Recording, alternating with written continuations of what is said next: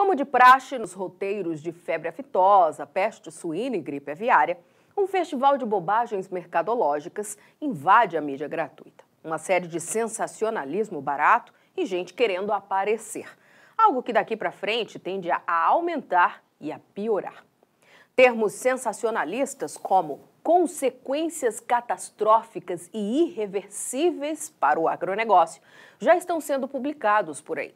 Afinal, tem gente interessada em promover bobagens sanitárias e lucrar com isso, seja no mercado do frango, do milho e até de outras carnes. E eles já estão falando por aí que os preços desses produtos podem cair muito.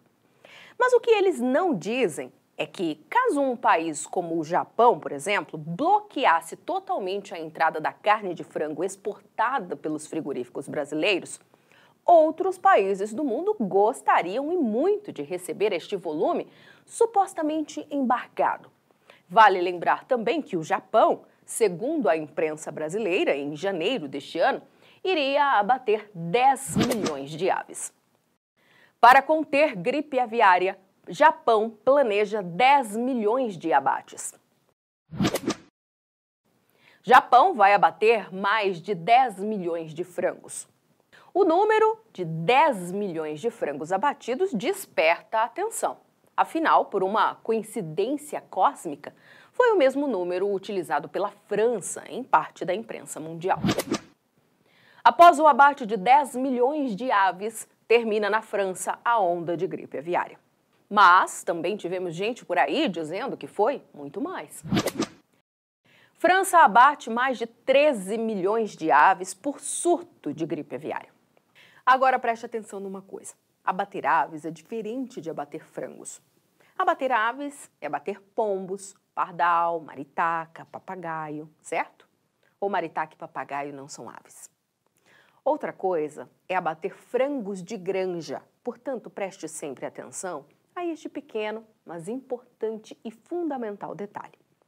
Para se ter uma ideia do que são 10 milhões de frangos, a equipe de pecuária de corte da Rural Business lembra que o mais recente dado que a Conab, Companhia Nacional de Abastecimento, mostrou ao mercado diz que a disponibilidade interna de carne de frango do Brasil poderia aumentar em 2023.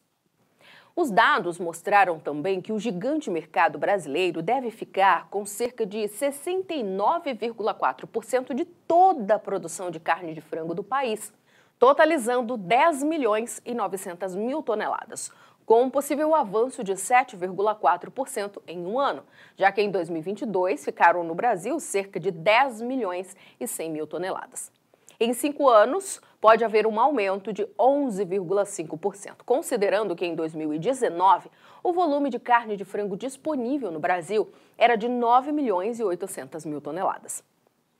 Você também precisa saber que os últimos dados da Conab estimam alta no volume de pintos de corte alojados em 2023. As novas projeções investigadas pela equipe de pecuária da Rural Business apontam que o setor de avicultura deverá alojar 7 bilhões e 60 milhões de pintos de corte neste ano. Volume 3% acima do registrado em 2022, de 6 bilhões 860 milhões de cabeças.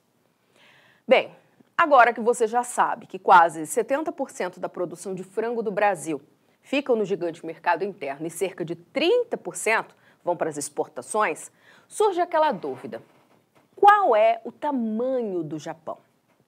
Primeiramente, você precisa saber que 18% de toda a carne de frango exportada a partir do Brasil foi para a China, diferentemente do que acontece com a carne bovina, onde em disparada a China é o maior cliente dos frigoríficos exportadores, no segmento carne de frango, o cenário é outro. Não existe aqui a chamada China dependência. Mas o que os importadores chineses compraram de carne de frango no Brasil? Vamos olhar o que aconteceu no corte de janeiro a maio deste ano. Os chineses compraram apenas 327.910 toneladas de carne de frango in natura e processada dos frigoríficos brasileiros no período, um aumento de 32,7% em um ano.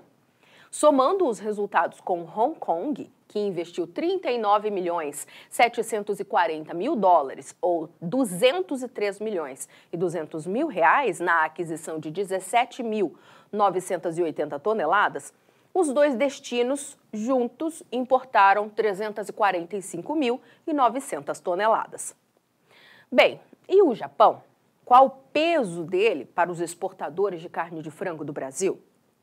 Os números oficiais do Ministério da Economia confirmam que o Japão ocupa a vice-liderança nas compras de carne de frango, no intervalo de janeiro a maio deste ano, com 177.050 toneladas compradas, apresentando um incremento de 7% em um ano.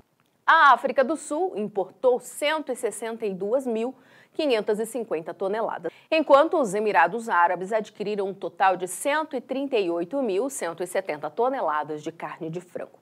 A Arábia Saudita encerra o ranking de maiores compradores com 127.350 toneladas. Mas observe que no topo deste ranking estão outros países que compram menos de 130 mil toneladas e juntos são, em volume, os líderes do ranking. Ao todo, os frigoríficos do Brasil exportaram no corte de janeiro a maio deste ano 1 milhão 950 mil toneladas de carne de frango, volume 4,9% maior em um ano.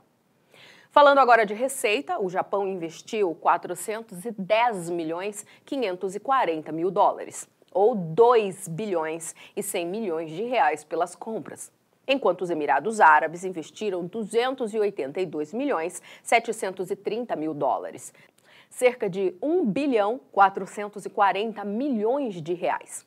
Mas repare no detalhe mais importante desses gráficos, o destaque inferior do lado direito, que mostra o total faturado pelos exportadores brasileiros.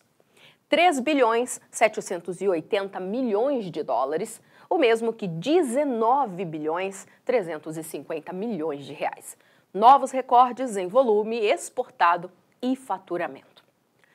Então vamos combinar. Quando perceber que a agenda da gripe aviária está avançando no Brasil, lembre-se do cenário que você acaba de ver. Lembre-se que os exportadores vão colocar qualquer lote embargado em outros países e que tem muito laboratório querendo vender milhões de vacinas contra a gripe aviária no Brasil e no mundo. Lembre-se também que tem gente querendo manter o valor do milho e da soja baixo no Brasil. Que tem gente querendo proibir em nosso país criatórios domésticos de galinhas e patos. Que tem gente querendo baixar o valor do frango vivo, do suíno vivo e do boi gordo. Lembre-se que tem gente querendo ocupar a mídia no Brasil com a gripe aviária e, assim, abafar muitos problemas políticos. E o mais importante, tem muita gente querendo aparecer. É, caro assinante estrategista de mercado, o sistema é bruto, meu amigo, e faz de tudo para alcançar seus objetivos ocultos. Mas nunca se esqueça: a gripe aviária existe neste planeta há séculos. E é raro um ser humano ser contaminado. Portanto, mesmo com toda essa conversa, digamos, pouco profissional, que será publicada por aí, os pombos, pardais, as maritacas e os papagaios vão sobreviver.